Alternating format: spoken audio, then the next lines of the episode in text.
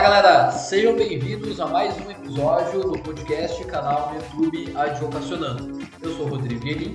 E eu sou o Guilherme Chocailo e aqui falamos sobre direito, advocacia e empreendedorismo.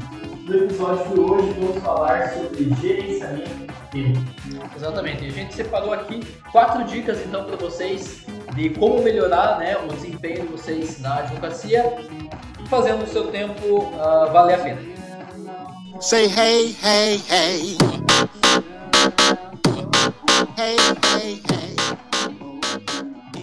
O primeiro, a primeira dica que a gente tem aí é você fazer um planejamento diário, semanal e mensal. E definir aí nesse planejamento as suas atividades que você vai fazer.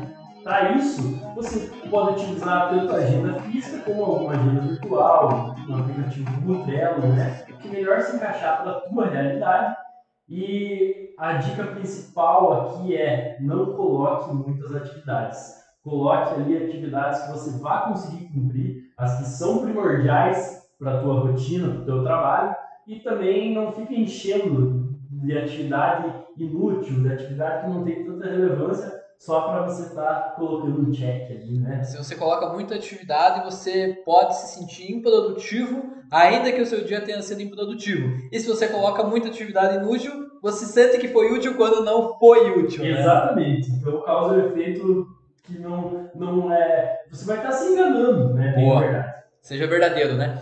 E realista.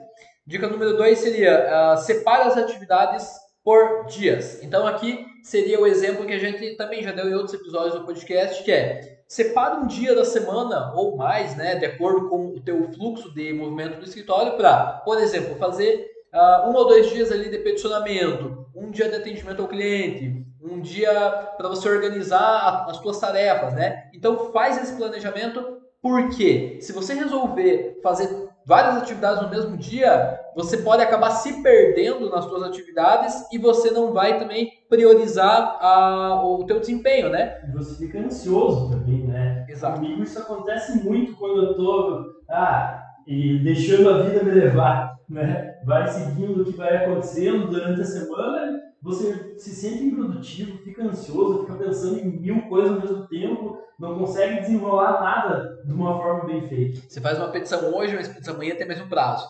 Depois amanhã tem mais um. Depois amanhã tem mais dois. E de repente é um recurso, é dois recursos complicados ali. Agora, se você se, é, é, se planeja né, com antecedência, você evita isso que o Guilherme falou, principalmente da ansiedade, né? Você é. fica sempre naquela que você está sempre correndo ali contra e que tem sempre um leão atrás de você, né? Que é os prazos, né? Uhum. E outra coisa, por exemplo, em dia de audiência, tem uma audiência marcada para 16 horas. Chegou um cliente ali querendo agendar um horário contigo. Marca para as 14, se você sabe que não é algo que vai ser muito extenso, vai precisar tomar uma tarde inteira, marca para as 14 horas, aí você já vai ter um foco ali, opa, tem um atendimento ali de uma hora, uma hora de intervalo, depois a audiência. Aí fica, otimiza né, esse tipo de situação. Quando voltar à rotina normal no fórum, é, separa o dia que você tem que ir para o fórum para você fazer outro tipo de serviço fora do escritório, é, ir em cartórios, protocolar um recurso no Detran, quem trabalha com trânsito, coisas nesse sentido. Isso tudo otimiza a sua rotina.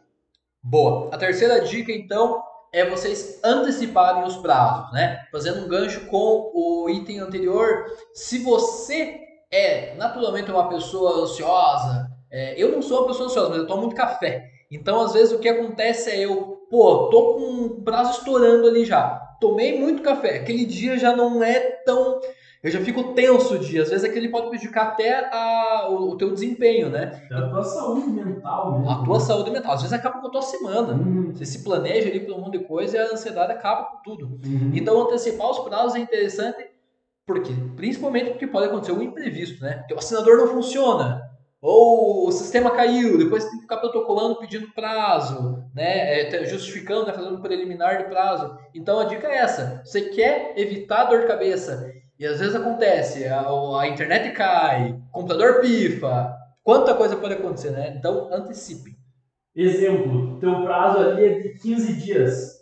Coloca que no teu escritório, no fluxo de trabalho teu, da tua equipe, esses prazos de 15 são 10. No prazo de 5 dias, coloca ali que são 3, né? Isso tudo é, e tem mais uma coisa por trás disso. As tuas atividades vão se prolongar no tempo que você der para cumprir elas. Nunca passou por a experiência de você ter um dia ali que tem três, quatro prazos difíceis, importantes para cumprir naquele dia. É o prazo fatal e você consegue cumprir, você faz bem feito ainda e se sente muito produtivo. Isso é porque você consegue ali dar o gás na hora final. Então, dá o gás antes. Dá o gás quando tem margem ali, né? É. Apesar disso acontecer mesmo, é, a gente não recomenda que, que faça isso, porque, é, mais uma vez, né, a questão da, de você... O risco que tem, né? O risco, né, de você contar, de você não estar contando com as coisas que podem estar erradas. Até a própria saúde. Vai, ou alguém da tua família passa mal, você tem que ir pro hospital. É. Como é que você vai peticionar lá do hospital? Vai levar o notebook com a pessoa passando mal e você peticionando com a cabeça em mil coisas, hum, né? E também todo o resto da advocacia fora o peticionamento, né? Então você organizando, antecipando os prazos, fica muito mais fácil. Excelente. A última dica, então, é você focar em uma tarefa por vez. Um exemplo. Eu, quando eu chego no escritório, a primeira coisa que eu faço é abrir os meus e-mails. Então eu vejo tudo que eu tenho de e-mail. Se eu tiver que responder um cliente, uh, ver alguma coisa importante, eu já resolvo. O e-mail eu já tiro da frente pela manhã inteira. Né? O que tiver correspondente. Faça um checklist de atividades que tem que ter todo dia, né? Exato. Eu copiei isso de você. Eu tenho do quadrinho teu lá, né? Eu fiz um cartão no Trello, que eu organizo pelo Trello, então eu fiz um cartão do checklist diário. E isso. vou fazendo ali na ordem que eu fica melhor. É, é muito melhor do que você, por exemplo, responder o um e-mail. Enquanto você está respondendo, putz, mas eu tenho uma petição para fazer. De repente chega um cliente que você atender. De repente você tem que ligar para alguém. De repente você tem que cumprir uma diligência. Bagunça tudo, né? Bagunça tudo, você não faz nada direito e mais uma vez cai na questão da ansiedade, né? É. Então faz o checklist, né, do, do teu dia, sei lá, ver as notícias, uh, uh, verificar os teus e-mails, responder clientes, uh, verificar os prazos, né? Faz uma atividade por vez que o teu desempenho vai ser melhor. Perfeito, então o que a gente tinha para falar sobre esse assunto de gerenciamento do tempo era isso. É, a gente abordou em outros episódios, vai falar mais para frente também mais aprofundado em alguns desses tópicos, né? Que dá para ficar conversando aí bastante, mas a gente queria dar umas dicas assim que você pode aplicar imediatamente na sua rotina. Ótimo. Se você está assistindo a gente pelo YouTube, deixe o seu curtir ou o seu descurtir e fala pra gente o que, que a gente pode melhorar no nosso canal. Uh, Inscreva-se também e ative os sininhos das notificações. É isso aí. Se está ouvindo no podcast, compartilhe esse conteúdo com quem você acha que possa ser útil e muito obrigado por investir o seu tempo aqui com a gente e até a próxima. E acompanhe a gente também no Jus Brasil se você gosta de ler os artigos em texto. Qualquer feedback, os nossos Instagrams também estão disponíveis aí para a gente conversar. Valeu, galera. Valeu, galera. Até a próxima. Até a próxima.